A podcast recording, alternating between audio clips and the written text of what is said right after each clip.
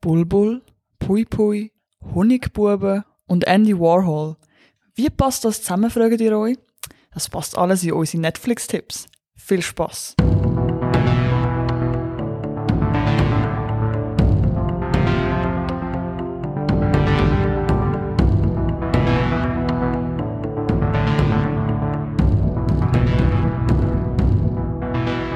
Halli und hallo und herzlich willkommen zu der neuen Folge What's Watching, Folge 35. Mein Name ist Jan, neben mir sitzt Tanja und ihr hört What's Watching, wie schon gesagt, hallo. Halli, hallo. Halli und hallo sogar. Halli und Heute. hallo, ja. Shit, Jan. Ich hab gedacht, ich mach's mal professionell, weißt Das hat So schon wie recht. beim, wie beim Schweizer Fernsehen. Wie im Radio oder so. Nur müssen so die Uhr tönen. Es ist genau Uhr. Es ist genau, genau. Das ist der Classic. Genau Wenn ihr den nicht kennt, geht jetzt gerade auf YouTube und gebt genau Uhr ein. Und dann könnt ihr gerade noch eingeben, David Guetta ends Racism und dann ist euer Ja. Tag gerettet. Über die. Oh mein Ja, das Gott. müssen wir jetzt schon schauen, weil sonst ist es nicht lustig, was wir gesagt haben. Ja, wirklich nicht. Hey Anja, was machen wir heute? Heute reden wir über Netflix. Wieder mal. Wir haben ein Völlig- paar Tipps für euch. Ungesponsored. Hint an Netflix. Wie wär's mal mit einem Sponsoring? Erstmal mit einem Check. So einem fetten Check, Paycheck. Paycheck, das gibt's in der Schweiz gar nicht. Ja, ich weiß, ja. Hast du jetzt wollen, dass ähm, da... Aber es es wäre doch geil, oder? Nicht? Ja, das wär Es klingt besser als überweisen uns Geld. Ja, das So ein stimmt. Paycheck. Checken uns mal ein bisschen Payment in unser Bankkonto rein. In unser Bankkonto. Geil. Manchmal schaffe ich es halt nicht mit dem Artikel, um einen guten Satz Ja, nein, ist alles- bin- also- bebinden. Ich binde mir einen Satz zusammen. Ja, so tönt es. Mhm. Das öfter mal bei dir. Ja, ja, ja, okay. okay, vielleicht bricht das jetzt gerade ab. Okay. Ja, tut Hm? Ja. mir leid, Leute. Hey, macht's gut. Bis nächste Woche. Der Witz wird einfach immer älter und immer ja, ja, schon ein bisschen, ja. Aber ja, ist okay, so sind wir Ist- halt. ist- wir ja. sind halt scheiße. Nein, sind wir nicht. Ihr wisst es, wir sind super. zwinker, zwinker. Ja, auf jeden Fall. Es geht um Netflix-Tipps heute. Genau. So ist es. Dann äh, wird auch noch unsere Hausaufgabe aus aufgelöst. Unsere erste Hausaufgabe nach langem wieder mal. Ja, voll. Die wir voll. jetzt ähm, ja, wieder mal besprechen. So ist es. Also, wenn wir mal anfangen. Wenn wir mal los, anfangen, Wenn wir ja. loslegen. Ja, fangen wir mal an. starten. Wir starten los. Ja. Soll ich losstarten, oder? Ja, warte, wir ich, ich, tun, ich tun den Startschuss machen. Piu, piu. Alright, mein erster Netflix-Tipps. wow, Startschuss einfach versaut. Du bist so an der Startlinie gewesen, so parat. Und Ich dann bin bist du einfach, auf die Fresse ich bin einfach gestolpert und auf die Fresse und alle anderen sind einfach an mir vorbeigezogen. Ja, ungefähr. Und ich bin dort liegen geblieben und habe hab mich in Schlaf berührt auf der Rennbahn. Der Rennbahn, ja. Und nachher bei der zweiten Runde sind sie über mich drüber gesäckelt. Autsch. ja. Mhm. Also, mein erster Netflix-Tipp, nicht Plural, sondern Singular, ist der Andy Warhol Diaries aus dem Jahr 2022, ist das Jahr rausgekommen. Und das ist eine Serie, mal zur Abwechslung, ist kein Film. Sechs Episoden und die Episoden sind ein bisschen länger. Es gehen so zwischen 52, also die kürzeste ist 52 und die längste ist 78 Minuten, also schon fast eigentlich ein Film, mehr oder weniger. Und das Ganze basiert auf dem gleichnamigen Buch, der Andy Warhol Diaries. Ja, wie es der Name schon sagt, sind es quasi so ein bisschen Tagebücher vom Andy Warhol, wo er aufgenommen hat. Also er hat mit einer Kollegin von ihm, die Schriftstellerin ist und Editorin, glaube ich, oder auch Verlegerin, irgendwie so etwas, hat er sehr, sehr oft telefoniert und sie hat eigentlich alles aufgeschrieben. Und nach seinem Tod 1989, also, nein, warte, 1989 ist das Buch rausgekommen und gestorben ist er, glaube ich, ein oder zwei Jahre vorher. Genau, 1987 ist er Okay. gestorben. Und die haben jetzt eigentlich so die, ja, die Diaries von ihm verfilmt. Und ich muss sagen, es ist wirklich sehr, sehr interessant. Es ist auch, es hat also noch so ein bisschen einen Kniff, sie brauchen eine AI-Stimme von ihm. Also so eine oh.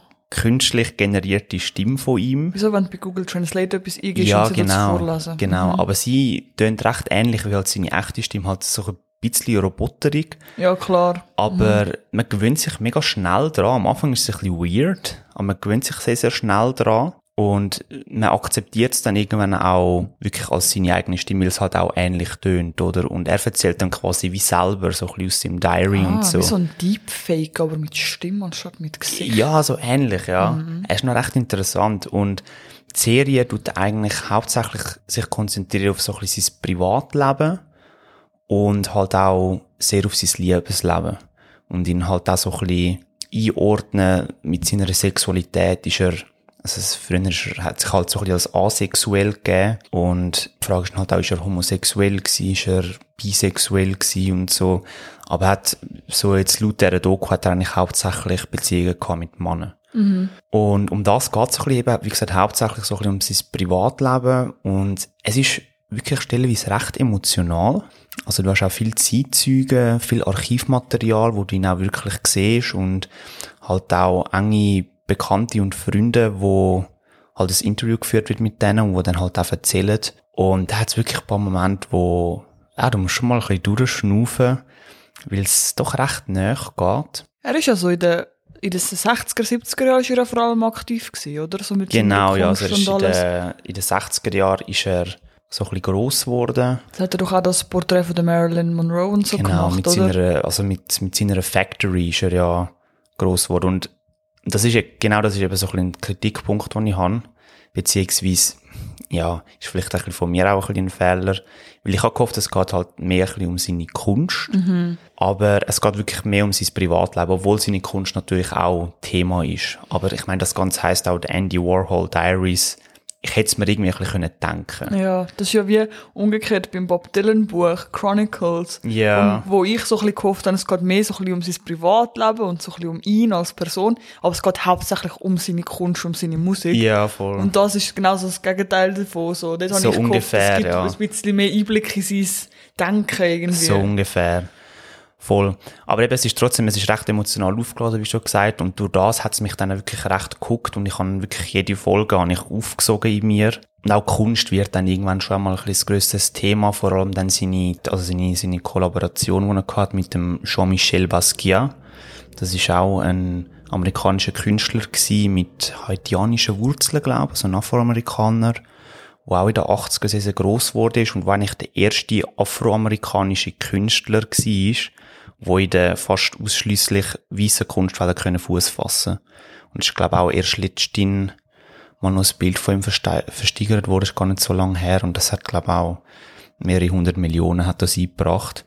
Und auch vor ein paar Wochen ist so das Marilyn Monroe Bild vom Andy Warhol ist auch versteigert worden. Das hat glaube ich auch 150 Millionen oder so eingebracht. Krass. Also das sind wirklich Unsummen, die da Ja. ausgegeben werden für, für die Bilder. Gut, mit so einem Namen, gell? Ja, und dann wird, wie gesagt, auch so ein bisschen die Zusammenarbeit, die die beiden gemacht haben, ein bisschen thematisiert. Das ist dann auch so ein bisschen das, wo, wo ich fast am interessantesten gefunden habe irgendwie, weil halt auch die Bilder mega cool sind. Also Jean-Michel Basquiat hat halt, ist mehr so ein bisschen ein Street Artist gewesen, ist auch bekannt worden, so ein bisschen durch Graffiti und halt sehr politisch auch.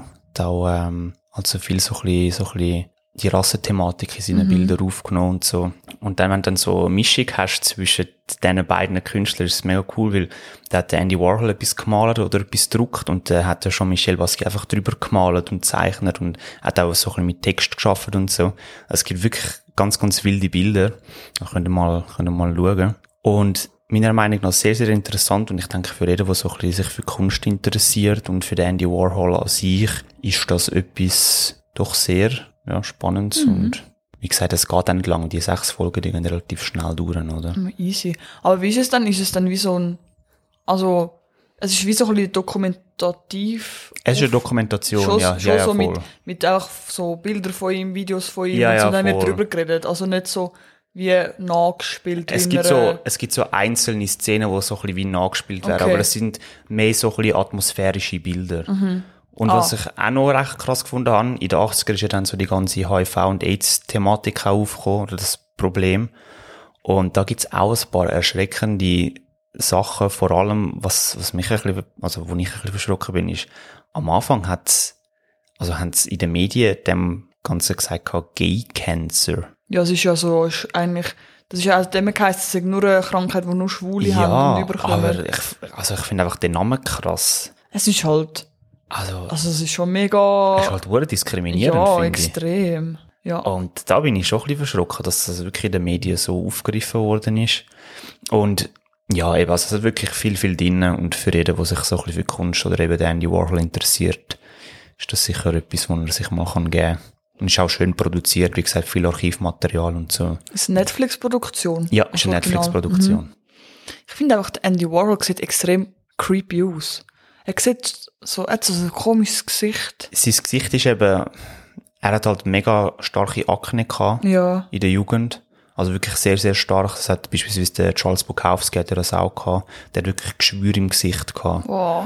Und das hat der Andy Warhol hat das eben auch so ein bisschen gehabt. Und er hat auch immer eine Perücke angehabt. Darum sehen seine Haare so So streuig aus. in Anführungs- und Schlusszeichen komisch aus. Es ist so eine weiße Perücke eigentlich, Ah, die er immer angehabt hat. Ah, okay. Also hat er einfach keine, hat er einfach eine Glatze gehabt. Ich weiß es gar nicht. okay. Ich, es gibt, glaube ich, gar kein Bild, wo, wo man ihn ohne die Perücke Ja. sieht. Ich finde, er sieht einfach so ein bisschen gruselig aus. Er hat so ein bisschen, so ein bisschen, keine Ahnung, Psycho-Vibes.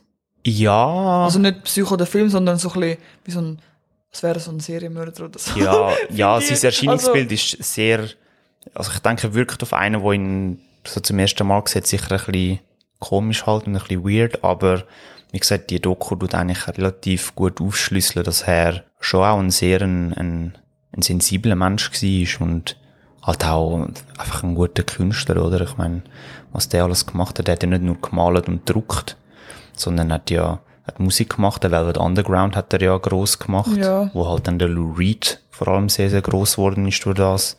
Und halt auch mega viel Film und so hat er gemacht. Also einfach halt alles so experimentelle Sachen, oder? Das ist halt alles aus der Factory entstanden in den 60er. Aber hey, schaut selber, das ist wirklich interessant. Ja, und dann ähm, kommen wir doch von der einen Kunstform zur nächsten Kunstform, und zwar zu der Stop-Motion-Filmtechnik, voll, oder? Voll. Zu sehr flauschigem Stop-Motion. Oh ja. Und zwar habe ich mich wieder, ähm, ich finde es cool, weißt Netflix gibt mir ein alles. Netflix, wenn du schaust bei mir, empfohlen für Anja, es ist alles drin. Es sind Dramen drin, sehr erwachsene Filme, keine Ahnung, dann irgendwelche Anime-Serien und dann halt so Sachen wie Pui Pui Molkar. Pui Pui Molka, ich da den Namen. Ja. Das ist, äh, Und ähm, Pui Pui Molkar, ich meine, ich habe ja schon sehr geschwärmt über äh, Rilakuma und Karu. Das ist auch so Stop-Motion, auch so Kinderserien, so aber das ist auch mega herzig. Ja, halt so ultra herzig, halt das, das japanische, ultra süße Zeug. Jetzt ist mir zum Glück wieder so etwas vorgeschlagen worden. Und eben, wie gesagt, das ist Pui Pui Molkar. Es ist nochmal ein bisschen kürzer als Rilakuman Karu. Es geht nur 36 Minuten. Es sind ähm, drei, nein, vier Folgen, äh, wo einfach, also vier Folgen muss man sich vorstellen, wo je drei Folgen beinhalten. Und die gehen alle etwa zweieinhalb Minuten. Einfach so ganz kurze Folgen, wo es einfach so um, um Molkars geht. Und was sind Molkars? Das ist die Frage an Was sind Molkars? Molkars sind eine Mischung aus Meerschweinli und Autos. Ja. Genau. Und ähm, ich finde es so lustig, es gibt eine mega lustige Beschreibung auf Letterboxd, um was es bei Molkar, Pui Pui Molkar geht. Und ich habe sie übersetzt. Und ich soll ich es vorlesen? Lies einfach mal vor. Okay. Das ist mega lustig. Eine Welt, in der eine Mischung aus Meerschweinchen und Autos Fahrzeuge für Menschen sind, die sogenannten Molkars.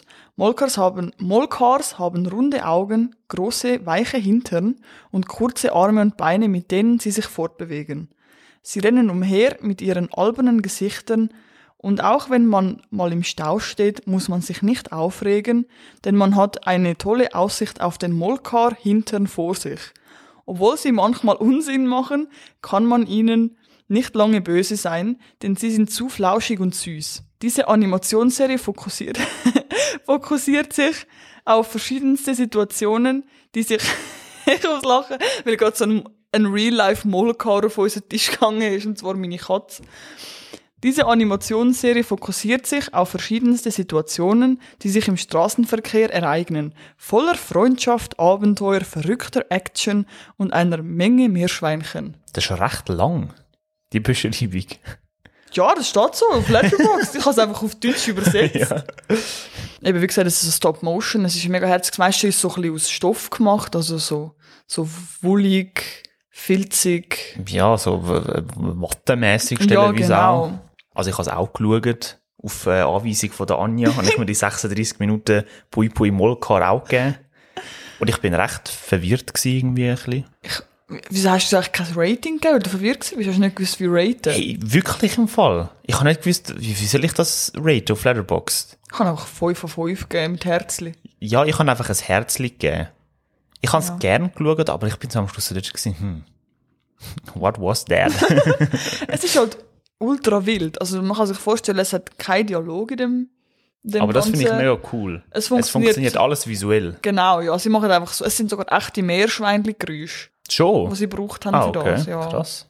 Es ist äh, eben ohne Dialog und es gibt halt, es sind so kleine, herzige Mini-Geschichten. Es gibt zum Beispiel eine Geschichte, wo so Indiana Jones-mäßig zugeht, mit einem Meerschweinchen, wo so lange Haare hat und dann so ein vergoldetes Rüebli geht go finden und so. Es geht Es gibt um eine so. Back to the Future Folge. Stimmt. Das ist auch mega Also es hat recht viel so, so popkulturelle Anspielungen. Ja, mega. In einer Folge sieht man sogar ein Akira-Poster, aber halt, der Töpf ist halt austauschen durch ein Molkmolkar. äh, Mol, Mol, Mol. Pui, pui, Molk. Molkar. äh. Ey, das ist so verwirrend, den Namen. Das ist mal mal gehabt. Und ähm, es gibt, also es sind wirklich so herzig, auch wenn sie brüllen. Oh, es ist halt alles so, eben so Stop Motion. Und mir siehst so ihre kleinen Tränchen, so ihrem herzigen, fluffigen Gesicht. Und es ist so süß. Es ist wirklich einfach süß, ja. so süß. Da gibt noch eine Folge, wo das eins Indiana Jones Meerschweinchen sich muss waschen, weil es stinkt und grusig ist. Und es ist so herzig. Und dann ist es so voll fancy und voll glänzig und so. Es ist so lustig. Man will gar nicht zu viel vorher wegnehmen. Weißt du, warum bin ich eben so verwirrt gewesen? Wieso? Ich habe vorab, also, ich habe gesehen, dass du es geschaut hast, beziehungsweise du hast mir ja dann so geschrieben und gesagt, schau das. ja. Und dann bin ich auf Letterboxd gegangen. Und dann der zweite Kommentar hat eine geschrieben gehabt, das ist irgendwie, sie hat irgendwie gedacht, es ist mega herzig, bis dann so Zombies kommen und so ein Smallcar irgendwie mit einem Maschinengewehr rumlaufen. Und ich so, hä, das ist doch ein Troll-Kommentar, das kann doch gar nicht sein. Oder ist das irgendwie so Kinderserie, die dann schlussendlich für Erwachsene ist, wo dann So wie Happy Tree Friends. ja, genau, Ja. genau, so etwas habe ich gedacht, so, hä, aber ich glaube, das würde Dani eben nicht fühlen, habe ich dann so gedacht, so. Und dann kommt dann halt wirklich eine Folge, wo es halt so ein bisschen um Zombies geht und das eine Molcar hat einfach eine fette, ein fettes Maschinengewehr auf dem Rücken und ballert die Zombies ab. Also es ist nicht irgendwie gory oder so, es ist halt immer noch mega herzig. Aber dann habe ich so gedacht, so, aha, okay, Und gut. das eine Molka wird einfach zum Zombie. Ja, ja, Das ist so voll. lustig. Und es ist wirklich einfach, es ist so lustig. Ich habe es einfach an einem Stück geschaut, so vor dem Schlafen. Und ich kann nachher so gut können schlafen. Es ist einfach, es ist mega lustig, es ist herzerwärmend, es ist mega süß, es ist easy random, aber halt wirklich so richtig mit Liebe gemacht. Ich liebe halt Stop Motion. Man muss es halt fühlen. Ich fühle es voll. Ich liebe Stop Motion. Ich finde es auch Es super. hat auch so ein bisschen Live-Action-Sachen drin. Also zum Beispiel, wenn sie ins Auto reingehen, also ins Molcar rein, es sind halt Menschen, die die Molcars fahren, obwohl sie eigentlich, die Molcars haben irgendwie wie einen eigenen Wille, aber sie sind trotzdem Fahrer. Das, ja, das ist irgendwie auch ein bisschen weird, Das habe ja. ich irgendwie nicht ganz verstanden, wieso, aber ich habe es gar nicht hinterfragt. Werden die versklavt? Ich weiß es nicht. Sie sind schon, ja, ja, das ist jetzt die Frage. Vielleicht hat es da noch gesellschaftskritische Ebenen drin, bei Pui Pui Molkar. Mhm. Ja, sogar der Director spielt sogar der eine, der im Auto rein spielt, äh, im Auto reinfährt. Ah, der, wo, wo Littering betreibt, oder? Ich glaube, ja. Ja. Und das ist einfach witzig. Das kann man sich gut mal geben, wenn man auf so Sachen steht, wenn man auf so süße, herzige Sachen steht. Wie sagst du das immer so schön? Serotonin-Boost. Ja, es ist einfach so ein kleiner Serotonin-Boost. So. Du schaust es, bist nachher glücklich. No Das thoughts, stimmt, ja. head empty, einfach Molkar, empty. Ich bin, also ich bin am Schluss wirklich ein bisschen brain-dead gewesen. pui pui Molkar, head empty. Ja, es ist einfach zuckersüß. ja, schaut das. Also, Sogar die Hauptcharaktere, also die Hauptmolkars haben Namen. Einer heißt Potato, Shiromo, Abby, Choco und Teddy. ja, sind ja nicht herzig, die, die Namen. sind sehr herzig. Sie Ja. passen auch zu diesen Molkars. Ich will noch mehr von Molkar sehen. Und Molkar ist einfach ein, eine Mischung aus Car und irgendwie irgendetwas mit Mol, irgendetwas heisst auf Japanisch Meerschweinli. Ist einfach eine Mischung aus diesen zwei Ja, das, Wörtern. so etwas habe ich gedacht, ja. Ja. Voll. Aber warum Pui Pui? Keine Ahnung. Ich habe es nicht herausgefunden. Und es kommt sogar in einer Folge ein richtiges Meerschweinli vor. Stimmt. Ich Ein- liebe Meerschweinli. Ein Guinea-Pig. Guinea Pig. Guinea. Ich habe das, erst, ich habe das Wort erst gerade letztens gelernt. Von mir sogar nicht. Habe ich nicht, habe nicht ich dir das gezeigt, gesagt. Das kann sein, ja. Ich finde es mega lustig, dass sie, das, dass sie so einen wilden Namen haben auf Englisch. Und Ja, mega. einfach Meerschwein. Meerschwein, Guinea-Pig. Ja. Aber auch Wasserschwein. Capybaras heißen ja auch Wasserschwein auf Deutsch. Aha, ja. Stimmt, ja. Das sind überdimensionale Meerschweine. Capybaras sind herzlich. Herzig. Herz, Herzlich. Herzlich. die sind sicher auch herzlich. Ich weiß Kennst du nicht. das, kennst du das Video von den Capybaras, wo so in so einem, in so einem, keine Ahnung, so einem Pool sind, alle in so einem warmen, warmen Quelle und haben so Orange auf dem Kopf? Orange? Nein. Ja, ist mega lustig. Okay. Nochmal etwas, was ihr auf YouTube schauen könnt, damit ihr es visualisieren könnt. Capybara, Quelle, Orange. Müsst ihr so eingeben. Nice. Ja. Gut. Aber eben, Pui Pui Molkar, schaut's. Schaut's einfach. Was, was tut so weh? Es tut ja nicht weh. Im Gegenteil. es tut wirklich nicht weh. Und eben, es sind 36 Minuten, also. 36 Minuten für das ganze Ding. Haben sie einfach in 36 Minuten? Ist wie ein. Kurzfilm eigentlich. Ja, voll. Voll. Gut. Dann kommen wir von Pui Pui zu Bulbul. Ja, Hey, ja. Ich denke, wilde Namen da im Ja, Podcast, ja, man, wirklich. Mhm. Und zwar Bulbul ist ein indischer Film aus dem Jahr 2019 und es ist so ein Thriller, Schrägstrich Drama mit leichten Horror- oder Gruselelement. Und es geht um Bulbul Aha.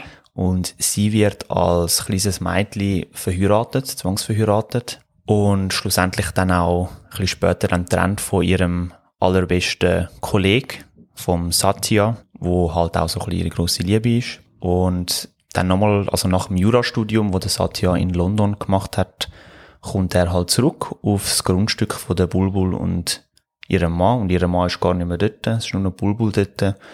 Und er wird dann quasi konfrontiert, erstens mit einer Mordserie, die dort im, in der Umgebung stattfindet. Also es werden so ein, zwei Leichen gefunden. Und andererseits halt auch mit einer veränderten Bulbul, die halt nicht mehr so ist wie früher. Das ist so ein bisschen die Story. Es ist wirklich, es ist ein recht schöner Film, also es ist gute Kameraarbeit und er arbeitet mega extrem so mit Farben. Also es gibt so, also ihr Grundstück ist so an so einem Waldrand und im Wald rein ist dann der ist teilweise wirklich ganz rot eingefärbt. Das erinnert recht krass an Suspiria von Dario Argento. ja. So mit dem ganzen Farben- und Lichtspiel. Das habe ich recht cool gefunden. Und eben hat stellenweise so ein bisschen mythische, unheimliche Momente, wo sich recht gut auch in die Story einfügt. Ist halt vor allem auch so ein bisschen, ja, Kritik an mehreren Sachen. Also, es gibt halt so, so ungleich, ungleichmäßige Verteilung von Freiheit und, und Machtverhältnis halt zwischen Mann und Frau. Dann Unterdrückung von der Frau ist auch ein Thema. Frau als Besitz halt auch. Und halt eben auch so, so Zwangsheirat von, von Kindern und, Ja. und so, so das grosse Thema, wo halt die Story immer so ein bisschen ins Rollen bringt, ist halt eigentlich auch Eifersucht schlussendlich. Der Film, wie gesagt, hat so ein bisschen Horrorelement und schafft es auch, so ein paar wirklich unangenehme Szenen einbringen, wo halt dann auch in Verbindung stehen mit diesen ganzen Themen, wo eben halt so ein bisschen feministisch sind oder halt so für die Frau sollten sein. Ich finde den wirklich echt sehenswert. Also ich finde auch die Hauptdarstellerin, die heißt Tripti Dimri, wo Bulbul spielt. Sie hat so eine so eine durchtriebene Art und Weise, so wie sie es überbringt und sie ist mega irgendwie so sympathisch, aber irgendwie auch so ein bisschen, du merkst, so, da ist etwas so ein bisschen mehr dahinter. So Respekt. Voll, ja. Das hat mir echt gut gefallen. Das Einzige, was halt ist, er ist ultra vorhersehbar, der Film. Du weißt halt Ah, so, schade, ja. du weißt halt so nach 15 bis 20 Minuten, wo es ungefähr hergeht. Also rein von dem, was du jetzt gesagt hast, könnte ich jetzt, also ich könnte jetzt spekulieren, was, wer, warum der Mann nicht mehr dort ist. Könntest, ja. Gut, das, das ist im Fall nicht mal so vorhersehbar Ah, tatsächlich, Okay. das nicht, aber ja, halt das Ganze mit der Mordserie und so. Mhm. Und wie gesagt, jetzt so ein bisschen mythische Elemente noch. Also wenn du den Film schaust, dann weißt du wirklich relativ schnell, wo es hergeht. Aber ich finde ihn halt visuell recht interessant. Ich finde es halt auch cool, mal so einen Thriller oder so, ja, mal so etwas aus Indien zu sehen, wie die das machen. Und wie gesagt, die Hauptdarstellerin finde ich super und auch die anderen Darsteller machen es gut. Stellenweise auch ein bisschen blutig und eben auch so ein bisschen unangenehme Situationen, die da entstehen. Und das Ende ist halt, ja, so ein bisschen, bisschen zu viel CGI vielleicht. Hätte es ein bisschen können, Ein bisschen zurückschrauben. ja, voll, voll. Weil es jetzt halt auch nicht mega krass gut aussieht. Oder sie schaffen es halt mit dem CGI nicht mega gute Bilder hervorzurufen. Aber sonst finde ich das wirklich recht ein interessanter Film. Mir hat der wirklich gut gefallen. Und wie gesagt, wenn ihr mal so ein bisschen Thriller-Drama wollt aus Indien, kann ich den echt empfehlen. Und geht auch nicht lang. Also der ist 94 Minuten. Also ah, easy. voll easy. Ist ja dir vorgeschlagen worden, weil du jetzt schon irgendwie fünfmal RRR äh, auf Netflix gesehen hast, weil er jetzt auch drauf ist. Nein, ich habe ihn erst zweimal gesehen. Anja. Seit er auf Netflix ist? Nein. Oder im nein, Ganzen? Im Ganzen. Ich habe ihn einmal im Kino gesehen und jetzt noch einmal auf Netflix. Er ist jetzt auch auf Netflix. Also, wenn ihr euch das Epos endlich wollt geben nachdem Diana uns das richtig schmackhaft gemacht hat, könnt ihr jetzt übrigens auch. Ja, du musst es eh auch noch schauen. Also, du, hast, du hast jetzt auch schon gespoilert, was die nächste Hausaufgabe ist für dich. Ah. ich habe schon auf meine Watchlist da auf Netflix, ja sicher. Da können wir dann in zwei Wochen drüber reden. Oh ja. Da können wir noch, noch drüber reden. Unsere, unsere Fans können nicht genug bekommen von RRR. Ich glaube, ich, also ich glaube, wenn ich weiter über den Film rede, in der Nähe von meiner Freundin, von der Nina, ich glaube, sie verlässt mich bald. Ich Hast du kann, noch mal das zweite Mal mit ihr geschaut? ja, sie hat ihn sogar beim zweiten Mal noch besser Oh, gefunden. wow. Und ich kann jetzt auch, ich bin jetzt auch fünf Sterne aufgegangen auf, oh mein Gott. Ich muss wirklich aufhören. Ich muss jetzt noch einmal mit dir dann drüber reden. Wir können auch gerne noch mal zusammen schauen. Ich schaue noch das nächste Mal. Ja, fix. Aber es ist schon, es ist recht obsessiv. Hey, red nicht mit mir über obsessiv. Also ich, ich weiß, wie das ist. Ich kenne das. Stichwort Jackie Chan. Ja, das jetzt, ähm, ja, mein, mein äh, Geheimnis hast du jetzt gelüftet. Sie wissen nicht, was passiert ist. Jetzt ist es noch schlimmer, wenn ich das sage. Ja, also eben. Nochmal so am Rande. Ihr könnt jetzt auch RR schauen. Jeder. Schaut den Für jeden, der Film. Netflix hat. Genau, schaut den Film und dann in zwei Wochen könnt ihr den Podcast nochmal schauen, wenn wir dann wirklich ausführlich darüber reden. Auf jeden Fall. Stichwort Hausaufgaben. Jetzt kommen wir zu den aktuellen Hausaufgaben sogar schon. So ist es. Und zwar ähm, deine Hausaufgabe, beziehungsweise meine Hausaufgabe an dich. Äh, Honeyboy Honeyboy, genau. von der Alma Harrell. So ist es im Jahr 2019. hä? Yes. Das Drehbuch geschrieben von Shia LaBeouf, wo so ein bisschen seine eigene Kindheit und Geschichte drin verarbeitet hat. Und um was geht es? Es geht um den Otis. Und er ist ein Schauspieler, wo aber so ein bisschen emotionale und psychische Probleme hat. Und zusätzlich ist er auch der Drogen und am Alkohol nicht abgeneigt, was dann dazu führt, dass er einen Autounfall hat, oder? Dann wird er halt, ja, in so eine, wie heißt das? Entzugsklinik. Entzugsklinik Ja. gebracht, genau. Wo er dann halt seine inneren Dämonen entgegengestellt wird und seiner Vergangenheit. Klassische Therapie. Ja, voll. Ich das, Konfrontationstherapie. das, das oder? gut zusammengefasst, Ich oder? glaube schon, ja. Und er dann eben halt seine Kindheit aufarbeiten. Genau. In dieser Therapie eigentlich, weil das ist das, was ihn ziemlich abgefuckt hat. Ja, so ist es. Ja. Also Anja, willst du zuerst schwärmen, bevor ich ein bisschen, ich muss sagen, er hat mir jetzt nicht mega gut gefallen. Ich habe ihn okay gefunden, aber er hat mir nicht mega gut gefallen. Ich weiß, ich habe es gesehen auf Netflix, äh, auf Netflix, Auf Letterboxd. auf Letterboxd und ich bin schockiert gewesen. Du bist schockiert, ja. Ich so, was? Was? Ich bin, ich bin einfach so, der Film hat mich so richtig weggeblasen. Ich habe das voll nicht erwartet. Ich habe gesehen, ich habe schon mal irgendwie mal irgendwie etwas von dem gehört. Und dann habe ich gesehen, oh, ist auf Netflix, habe ich ihn geschaut. Er hat mich zerstört emotional. Er hat mich völlig zerstört. Ich kann, er hat, gut, es ist natürlich mega emotional aufgeladenes Thema. Es geht ja eigentlich um den Konflikt zwischen ihm und seinem Vater. Ja, das ist so das Hauptthema. Genau, wie er eigentlich, also es wird ja dann von ihm erzählt, er ist zwölf zu dem Zeitpunkt und ähm, so auf, dem, auf der Karriereleiter aufsteigen, so ein bisschen als Schauspieler. Und sein Vater ist eigentlich sozusagen, er liebt seinen Sohn, aber gleichzeitig hat er halt auch mega Probleme mit ihm, weil er, der Vater ist eigentlich blöd gesagt abhängig von seinem eigenen Sohn, von seinem Einkommen. Und es spielt auch so ein bisschen Eifersucht, glaube ich, mit, weil er ist ja auch mal Schauspieler gewesen oder so ein bisschen Clown irgendwie, Ja, also genau. auch im Showbusiness und er hat es halt nie geschafft. Und sein Sohn hat es halt geschafft und er ist halt irgendwie auch ein bisschen eifersüchtig. Ja, Aber gleichzeitig ist er auch stolz, aber dann wieder gleichzeitig ist halt, wie du gesagt hast, so halt finanziell, finanziell abhängig von ihm, weil er halt nicht schafft, aber ich glaube halt mehr, dass es halt einfach so ein bisschen sein Problem ist, weil er halt einfach ein fauler Sack ist. Ja. Ja, also er ist, er ist so in mehreren Dilemmas irgendwie, so, der Vater. Er ist ein richtig abgefuckter Sieg, ähm, aber gleichzeitig geht's halt in dem Film auch so ein bisschen um die Versöhnung zwischen dem Sohn und dem Vater. Weil ganz am Schluss kommt ja das Ja, dann mega, ich weiß auch nicht, ich habe einfach die ganze Stimmung von dem Film, habe ich perfekt gefunden zu dem Thema.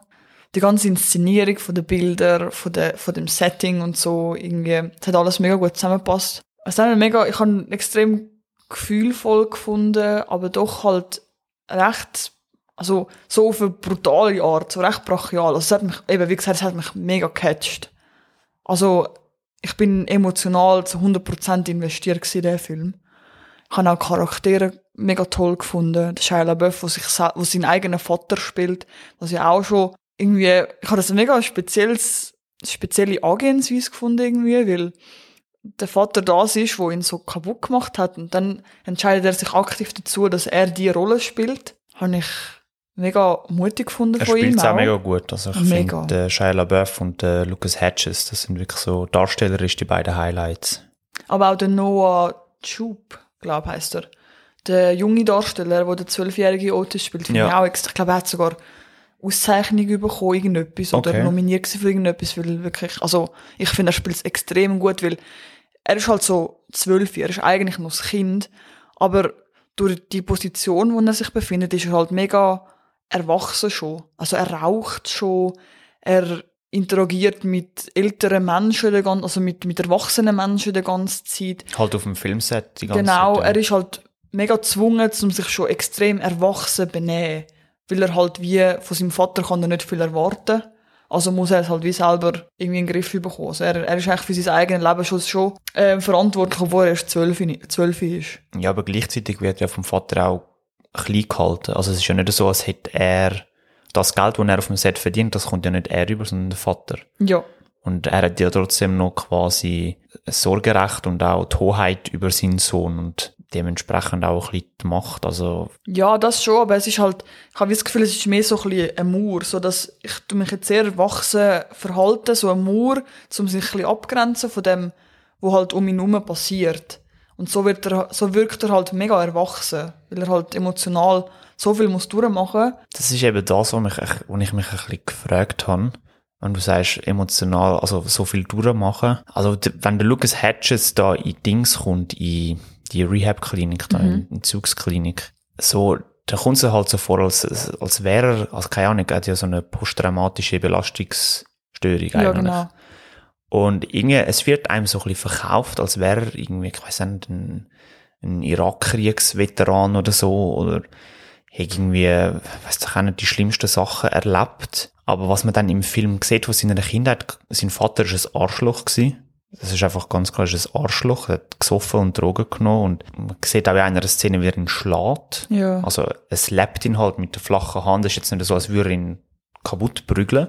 Aber ich habe mich dann ein bisschen gefragt, woher kommt das krasse Trauma? Es ist mir so aus dem Film nicht so ganz klar geworden, weil ich habe es jetzt nicht, also klar es ist schlimm, was passiert und ich wollte das auch nicht irgendwie abspielen oder so, aber irgendwie der Lucas Hedges, wie gesagt, also es- der Film verkauft es einem, als, als hätte er irgendwie, ja, mehrere Leichen gesehen und, Ja. und äh, als wäre er gezwungen worden, zum andere Menschen umbringen und ich weiss nicht, weißt du, halt so, so Geschichte, oder das wäre im Krieg gewesen halt und irgendwie ist es mir aus dem Film nicht so ganz klar geworden, warum er so krass traumatisiert ist.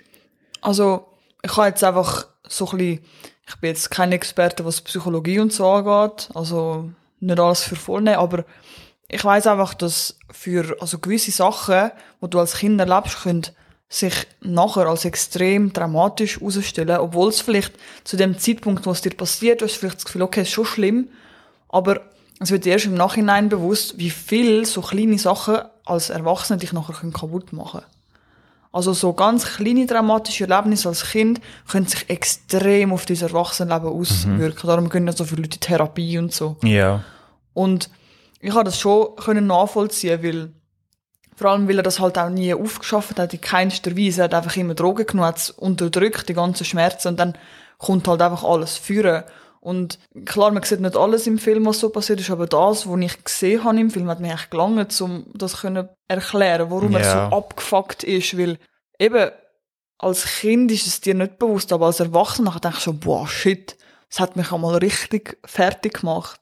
Weil eben, ich meine, der Vater ist emotional ja mega Gut, einfach ein, manipulativ Ja, ja. und extrem, wie sagst du das auf Deutsch?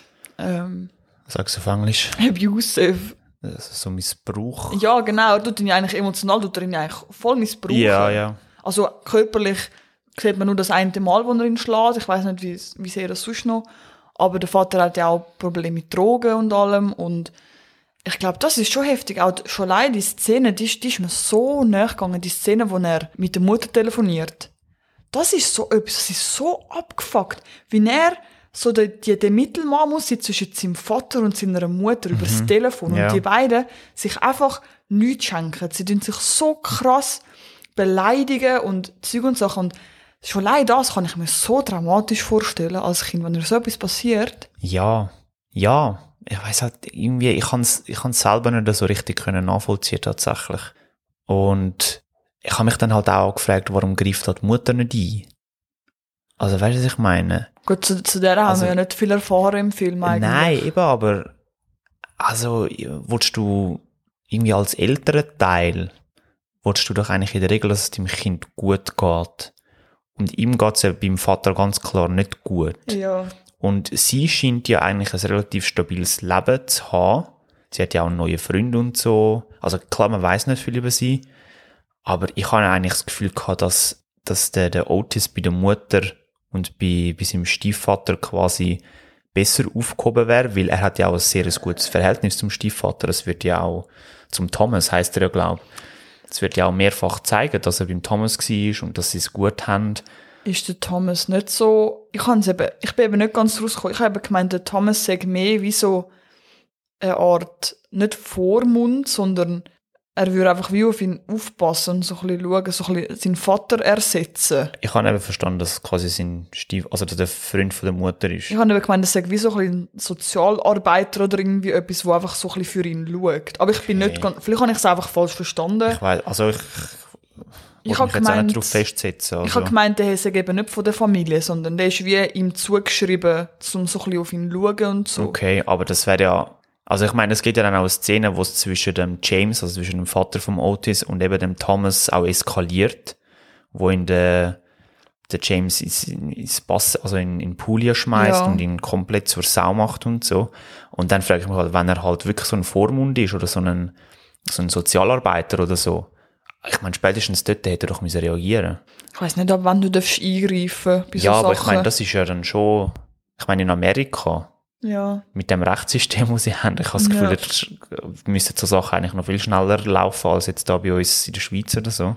Und ich habe es dann eben auch ein bisschen ambivalent gefunden, weil, also einerseits sagt dieser Film ja, der Otis ist es so, äh, der Otis nimmt Drogen und trinkt Alkohol, also so viel Alkohol und so, halt wegen seinem schlechten Vater.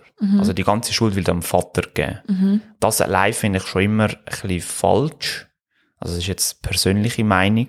Ich finde, die Eltern und die Umstände, wo du drin aufwachst, aufwachst, können dich prägen und können dein Leben auch halt So in eine Richtung lenken. in eine Richtung lenken und auch in eine negative Richtung lenken. Aber ich finde halt, selber ist man halt auch ein bisschen in der Verantwortung. Also ich finde halt, nur weil du scheiß Eltern hast, heißt das nicht, dass du ein Junkie wirst oder dass du alkoholabhängig wirst oder so. Nein, sicher nicht. Also eben, aber man gewissen, ich meine, der Otis, der Erwachsene, ist ja dann 22. Ist ja genau 10, 10 Jahre Unterschied Ja. dann. Also ein Zeitsprung. Und in dem Alter bist du eigentlich schon erwachsen, da kommst du ein bisschen raus, wie deine Emotion, em, Emotio- Emotionen funktionieren Ja. und so. Was, und klar, es gibt dir keinen Free Pass, um ein Arschloch zu sein und dich einfach nicht können benehmen.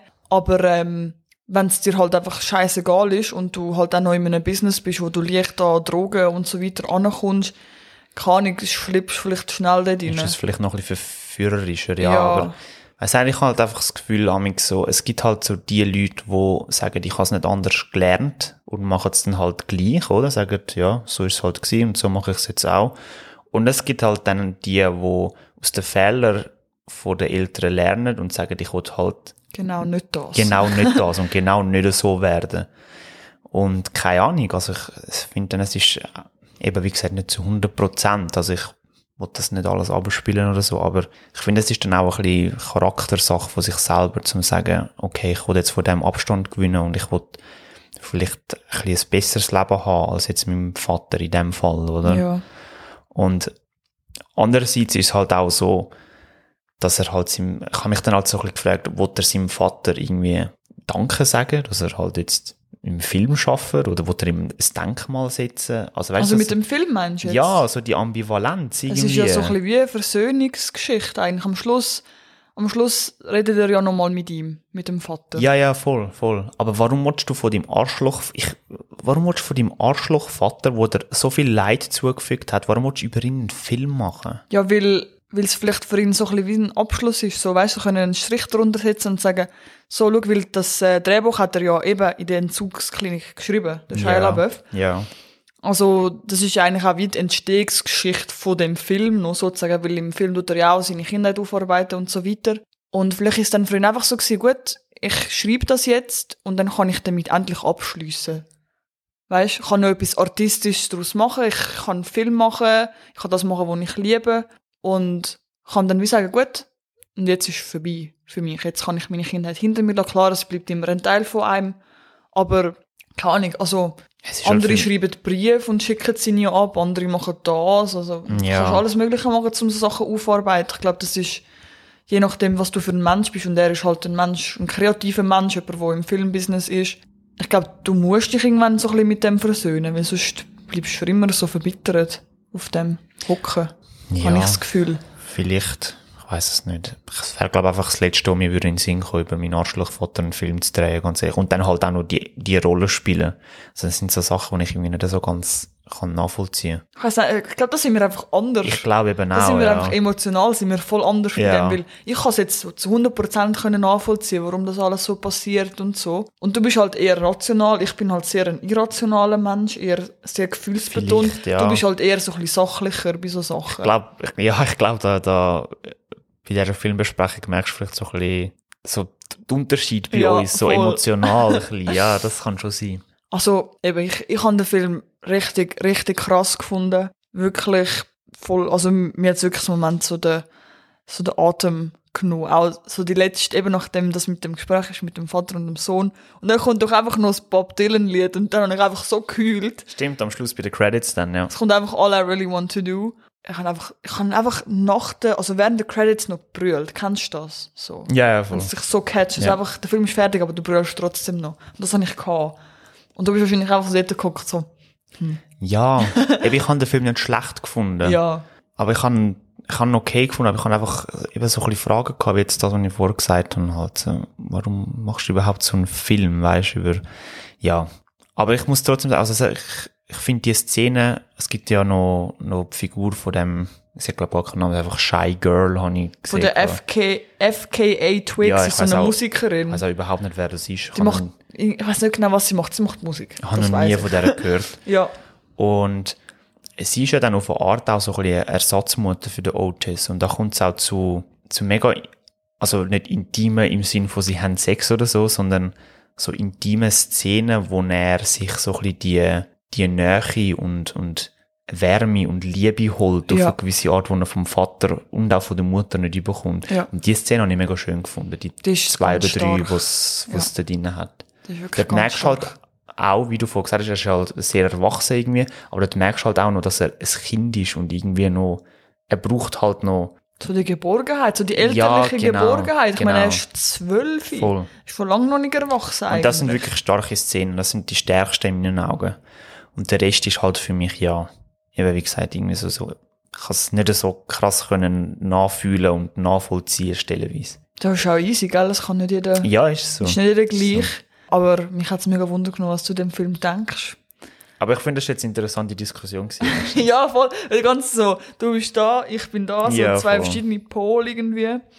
Aber ähm, hey, wenn es euch Wunder nimmt, könnt ihr auch auf Netflix schauen, übrigens. Ist, ja, ich bildet euch selber eine Meinung, schaut den Film. Geht auch Geht's? nur 94 Minuten, glaube ich. Ja, voll geht auch nicht lang. Ist erst seit dem März jetzt auf Netflix. Und ähm, eben meiner Meinung nach lohnt sich der voll.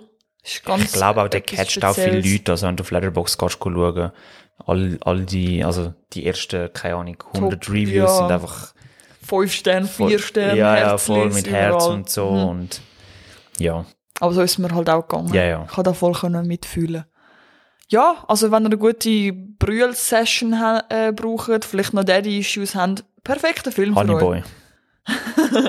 Ja, und dann ähm, sind wir jetzt mal fertig mit Netflix-Tipps. Wir sind jetzt so halb äh, zwischen Netflix-Tipp und Hausaufgabe haben wir jetzt uns bewegt. Genau, Und jetzt gehen wir ganz weg von den Netflix-Tipps und kommen zu meiner Hausaufgabe. so ist es. So, Blatt wird umgedreht. Weißt, hätte, ich, gehört? hätte ich gewusst, dass es so ein bisschen, eben, dass wir Netflix-Tipps machen, irgendwie, ich habe gar nicht so weit vorausdenken, hätte ich dir auch noch irgendwie halt eine Hausaufgabe gegeben, wo du auch auf Netflix schauen aber ja, hat sich halt ein bisschen Ja, hey, ist okay. Ja, Ich finde, das haben wir jetzt gut gemacht. Wir haben jetzt so eine schöne Transition gehabt, weißt Netflix, nicht so Netflix, gar nicht Netflix. ja, voll. voll. Oder so. Oder so. Verstehst du, was ich ja, meine? Ich weiß, was du meinst.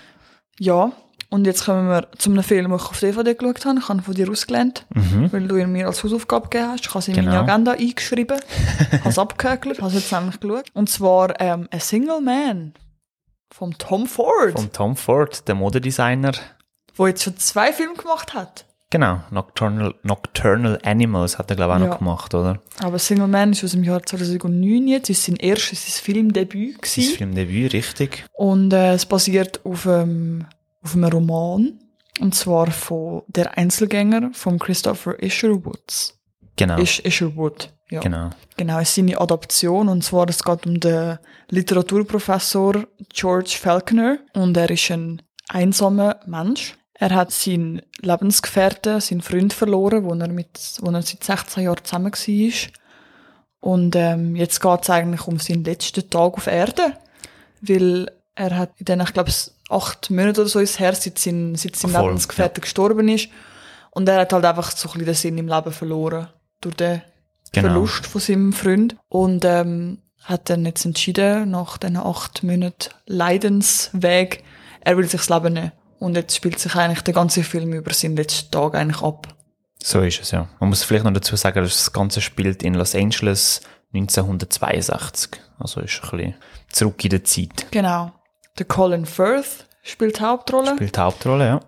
also- Hammer, Besetzung, wow. Der Tom Ford hat auch extra auf ihn gewartet, Ja. weil es mit, mit, äh, mit dem Kalender und mit der Zeit halt nicht passt hat für den Colin Firth. Also er hat ihn wirklich unbedingt wählen für die Rolle. Und ich finde auch, ich finde Besetzung top. Ich finde, der Colin Firth spielt das so herzzerreißend und, und auch so nuanciert. Weißt du, das sind wirklich kleinste Mimiken. Mimiken und, und Ja, Gestiken, wo, ja. wo so viel können aussagen und das macht er wirklich absolut grandios und das Mhm. ist, glaube auch die beste Performance, die ich so von ihm jemals gesehen habe. Ich habe auch gelesen, dass, das sagen viele Kritiker, dass es einer der besten. Schon. Er ist sogar nominiert für einen Oscar für die Rolle, habe ich gemeint. Äh, ja, genau. Gell, als Ja, Hauptdarsteller. ist äh, nominiert gewesen. Nein, also ich finde es wirklich top. Ich finde, also ich finde auch beispielsweise bei der King's Speech finde ich den Colin Firth auch super, ja. Mhm. oder? Dort hat er den Oscar, glaube ich, bekommen. Aber ich finde das, finde ich, eben weil es halt noch ein bisschen nuancierter ist und so ein bisschen, subtil auch. Ja, also, mega subtil, aber, aber- trotzdem kann er so richtig krass Genau, überbringen. ja. Also das finde ich einfach absolut genial, wie Ja. das spielt. Und ich finde auch die anderen Schauspieler finde ich top. Julian Moore. Julian Moore spielt mega gut. äh, der Nicholas Holt, Ja, der ist auch cool. der Matthew Good. Den Matthew Good sehe ich halt auch mega gerne. Ja, seit- mega. Mhm. Ah, wie heißt der Procter Wook Film mit äh, Mia Wasikowska, den ich dir auch als Hausaufgabe gegeben habe? Ah, Stoker. Stoker, genau. Ja. Mhm. Dort finde ich ihn halt auch top. Und jetzt auch in dem Film. Er hat zwar nicht mega viel Screentime, aber ich finde, die Screentime, die er hat, hat er so etwas mega Authentisches Ja. und Liebenswertes irgendwie, wo Ja. mir mega gut gefallen hat. Ja, extrem. Also ich finde auch, der Film ist irgendwie eben so von den Emotionen, so am Anfang denke ich so, wow, okay, voll sleeky Film, weil du merkst halt, du merkst extrem, dass der Tom Ford ein Designer ist. Also dass der Auch Director... nur schon sein Haus. das Haus ist Am George sein krass. Haus ist richtig geil. Das ist ja, ich glaube, sie haben irgendwie einen mega kleinen Raum gedreht. Recht, also das Haus ist ja nicht so gewesen, wie es wirklich ist, so. Sie haben, ähm, also wirklich, glaube nur auf engstem Raum dort gedreht. Und auch halt, wie er angelegt ist, halt mit diesen sleeken, schönen Anzügen. Auch wenn er dort am Anfang da seinen, seinen Anzug parat macht, weil er sich ja eben will das Leben nehmen, er macht alles parat. Ja, So seine, genau. Also du eigentlich an dem Tag alles vorbereiten für seinen Selbstmord am Abend, mehr Genau. oder weniger. Ich habe auch gelesen, dass er, es ist ja eben eine Adaption von dem Buch, der Einzelgänger, aber er hat auch sehr, sehr viel von seinem Privatleben mit einfließen lassen. Mhm. Also zum Beispiel eben der, der Suizid, ich glaube irgendwie ein Verwandter von ihm hat sich eben genau so umgebracht. Also er hat alles parat gelegt, Ja. all seine Rechnungen Genau. gezahlt, alles gemacht, alles schön angelegt und hat sich dann das Leben genommen. Also es ist, Ja, er hat, So. das habe ich auch gelesen, er hat seiner Frau hat es nicht nur schwierig, schwieriger machen, als dass es sonst schon ist, wenn Ja. er sich das Leben nimmt. Genau, also das habe ich auch noch, ja, ist auch noch recht strong, dass du dann noch so viel von deinem privaten Leben dann noch mit einfließen lässt.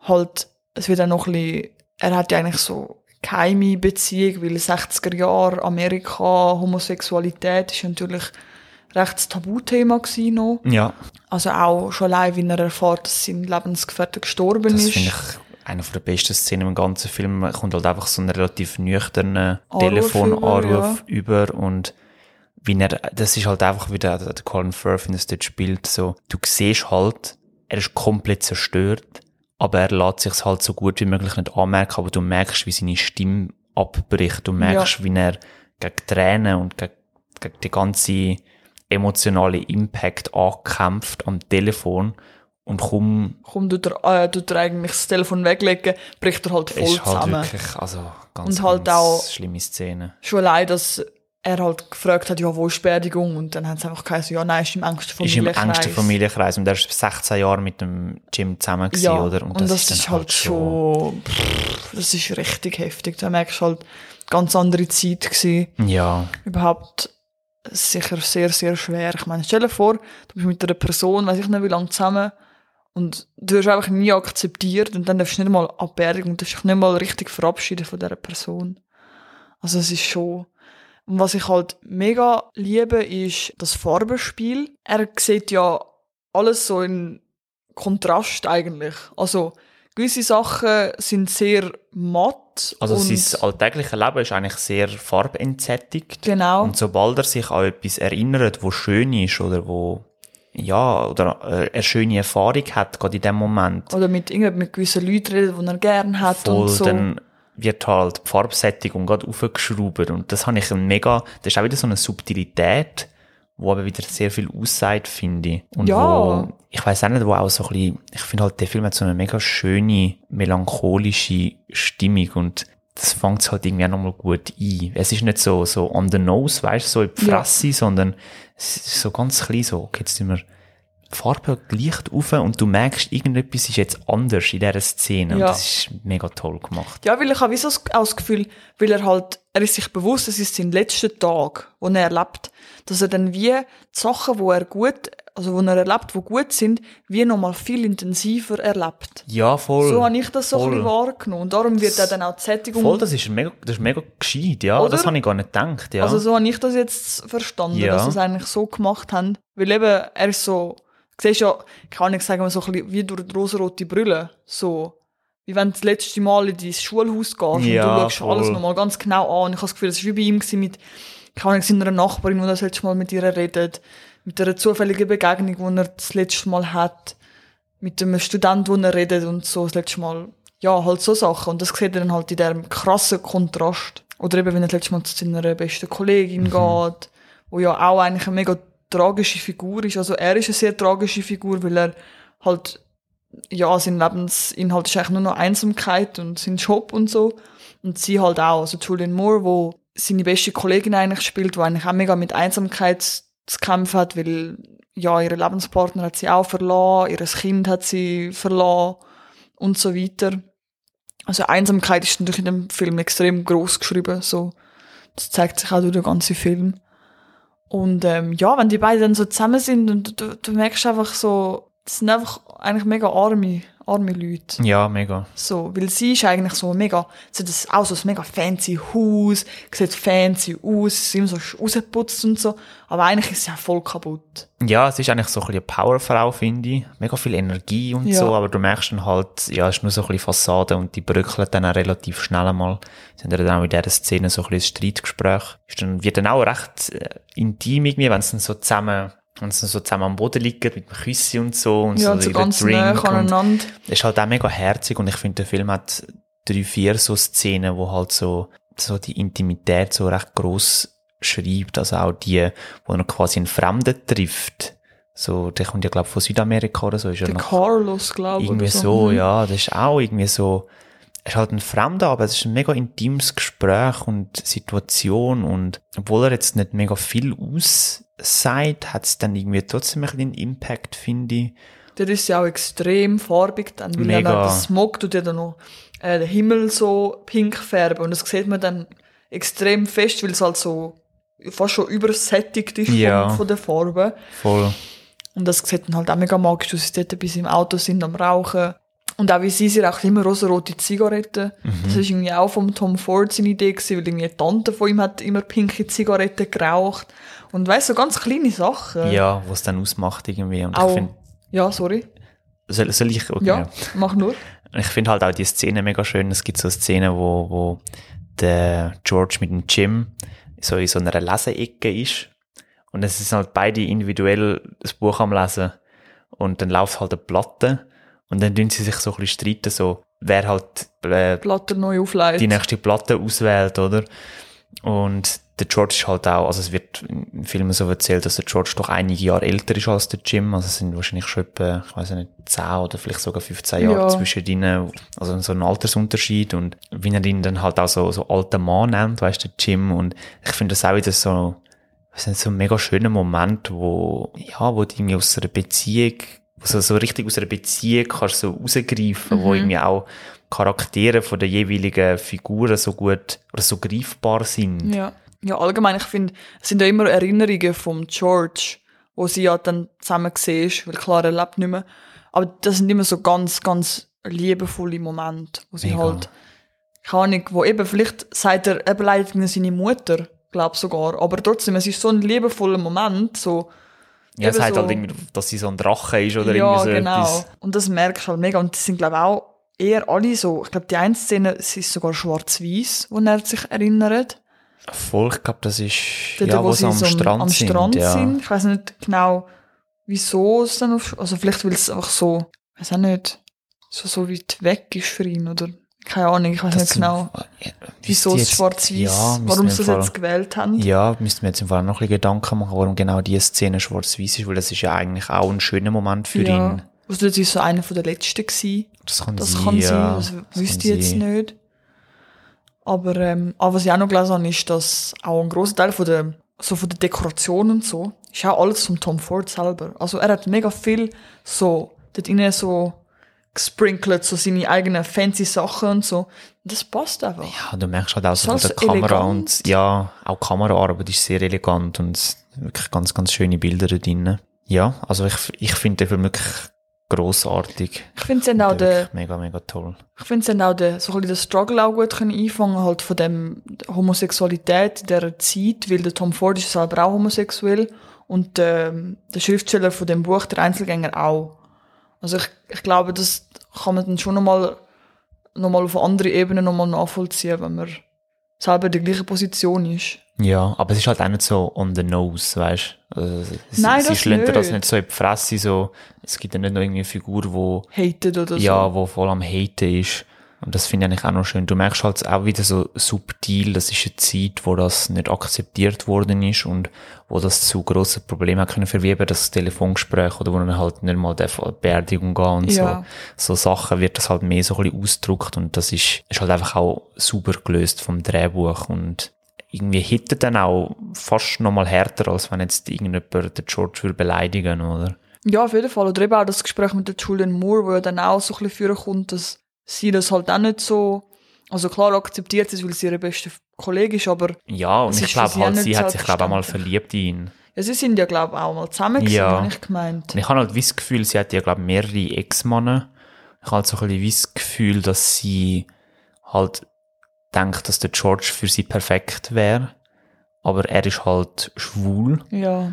Und durch das ist da, glaube ich, zwischen dieser Beziehung auch, obwohl sie natürlich beste, die besten Freunde sind, ist da trotzdem noch so ein bisschen eine unterschwellige Aggressivität irgendwie von ihrer Seite aus, oder? Weil sie jetzt so denkt, so, ja, warum, oder? Wir könnten das perfekte Paar sein, Mhm. Ja. irgendwie. Ja, voll. Und auch der, ähm, äh, wie heißt er?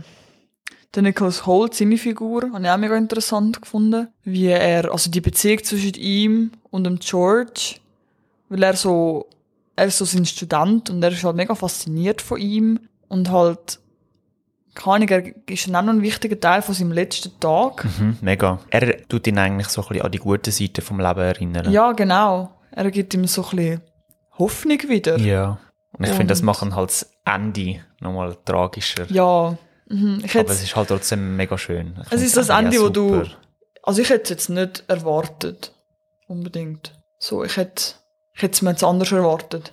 Ja, Aber es ist ich glaube, es, ja, ich glaube, man erwartet das wirklich nicht so, nein. Es ist eigentlich ein schönes Ende und ja, Es ist auch so ein bisschen bittersüß, finde ja ich. alles in allem ist ein mega rundes Ding. Ich glaube immer noch, dass jeder an dem Set einfach so fucking fein nach Tom Ford Parfüm geschmeckt hat. jeder Und der hat Colin Firth Jeder, ich glaube, Tom Ford hat einfach alle gesponsert, hat allen das Tom Ford Parfüm gegeben. Ich glaube es immer noch.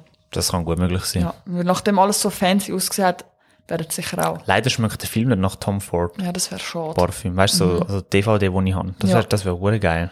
Oder hast du das Müsterli drin, weißt du, so unterschwellige Ja, oder kannst, es gibt doch auch so Karten, wo du so ein bisschen schreiben kannst. Ja. Und dann kommt so der Geruch. Das wäre doch noch geil. Titelblätter und ja, so. voll. Mhm. Ja, ich wäre weiss doch noch. nice. Toller Film. Wunderbar. Finde ich auch wirklich fabelhaft. Hätte noch nie etwas vorher von dem gehört.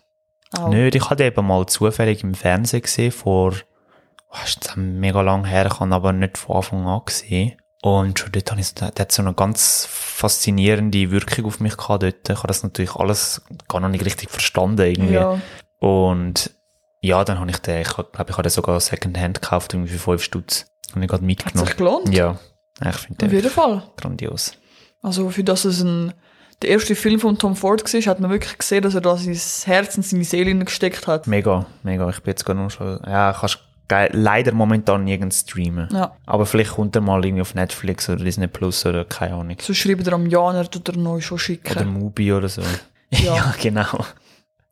Und eben, das in 97 Minuten auch noch. Nicht einmal Ja, mehr als eineinhalb Stunden. Wir haben heute eigentlich sehr kurze Sachen gehabt, ja, das oder? stimmt. Bis auf halt die Serie, wo ich, ähm, also Andy Warhol Diaries ist ein bisschen länger gewesen, aber sonst Alles so eineinhalb Alles Stunden. unter zwei drunter. Stunden, Ja, also. so. Mhm. Knackig. sehr knackig, wie auch die Folgen. Ja. Damit sind wir fertig, oder? Dann oder? haben wir das eine Hausaufgabe gegeben, Jan. Ah ja, genau. Hey, fuck. Okay. Ja gut, also meine Hausaufgabe ist, ist klar. Das ist, alles habe ich glaube auch schon angeteased. Wenn der auf Netflix kommt, das ist einfach das erste, Ja, was ich dir gebe. Und das Dort ist der Film passiert. mit, mit den drei R. R, R, R. Genau. Ähm, ja, okay. Dann tue ich es halt über mich ergehen lassen, den Film zu schauen. Jawohl, mach das. Wie gesagt, wir können auch gerne mal zusammen schauen. Ähm, und äh, meine Hausaufgabe für dich ist Soul. Disney Pixar. Da ist ja Disney Plus. yes, Schau ihn. machen wir. Mach ich. Weil wir, glaube ich, noch nie über einen Disney Pixar Film zusammen geredet. Und wir beide Zusammen gesehen nicht, haben. nein. Du hast schon mal über Inside Out hast du mal geredet. Und auch über Rot, da der Ja. neueste. Aber Soul, weil der hat dann noch ein bisschen so einen musikalischen Impact und so. Es geht um Jazz, Jazz und und so. Ich glaube, das könnte dir noch gefallen. Ja, ist doch gut. Schau ich. Ja. Und Wunderbar. damit sind wir am Ende, Jan. Genau. Tun wir auch einen Strich drunter setzen. Folge 35. Folge 35. Das Solid, oder? Solid. Ja. Und ähm, ja, was gibt's noch zu sagen, Jan? Was gibt's noch zu sagen? Du, es gibt eigentlich nur noch zu sagen, folgt uns auf Instagram at what's watching. Oh, folgt uns doch auch auf Letterboxd. So ist der es. Jan ist der Janni McGuffin. Und Tanja ist die Match Milk. Jawohl. Wenn ihr wollt sehen was wir sonst noch schauen und bewerten und schreiben. Und, Genau, wenn es so interessiert. und folgt uns natürlich auf eurem Podcast-Provider, auf eurem bevorzugten, sei Genau. es jetzt Spotify oder Apple Podcast oder Google whatever. oder whatever, Genau, ja. und bewertet uns. Daumen nach oben, Herzen, Stern, whatever. Damit Gebt der- es uns, wir wollen es haben, wir wollen damit es der haben. Podcast der einflussreichste Podcast auf Erde wird. Ein schweizerdeutscher Podcast. Oder zumindest in der Schweiz. Oder im Kanton Zürich. Oder, Oder- bei uns in der Umgebung. Nähe Zürichsee oder so. ja, und ähm, ich glaube, damit haben wir alles gesagt. so ist es. Jetzt müssen wir nur noch sagen, danke fürs Zuhören. Danke fürs Zuhören. Wir bedanken uns fürs Zuhören. Macht's gut. Macht's gut. Schaut RRR. Schaut Film, schaut Serie, wisst wie immer. Tschüss zusammen. Tschüss zusammen. Goodbye.